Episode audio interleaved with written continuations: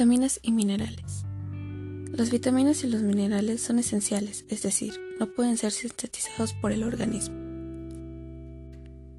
Las vitaminas no implican calorías, son sintetizables para el organismo, son sustancias químicas, no producen energía. Se presentan en cantidades pequeñas, sirven para la elaboración de tejidos y síntesis de hormonas. Existen dos tipos, hidrosolubles y liposolubles. Los hidrosolubles son el grupo de vitaminas B y vitamina C, y los liposolubles son vitamina A, D, E, K, calcio y magnesio. Las funciones de las vitaminas es que ayuda al crecimiento y la visión, coagulación, fija el calcio, refuerza defensas y facilita la circulación.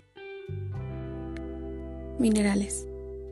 Elaboran tejidos, son elementos químicos, activan la producción de sustancias y líquidos, líquidos del organismo, desempeñan un papel importante, mantienen saludables a las células, tienen una estructura cristalina.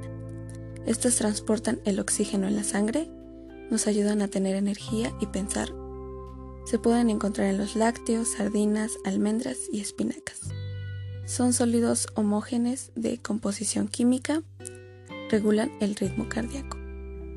Es necesario la síntesis de ADN y el funcionamiento del corazón y riñones. También activan la producción de sustancias y líquido, funcionan correctamente las células y ayuda a la digestión.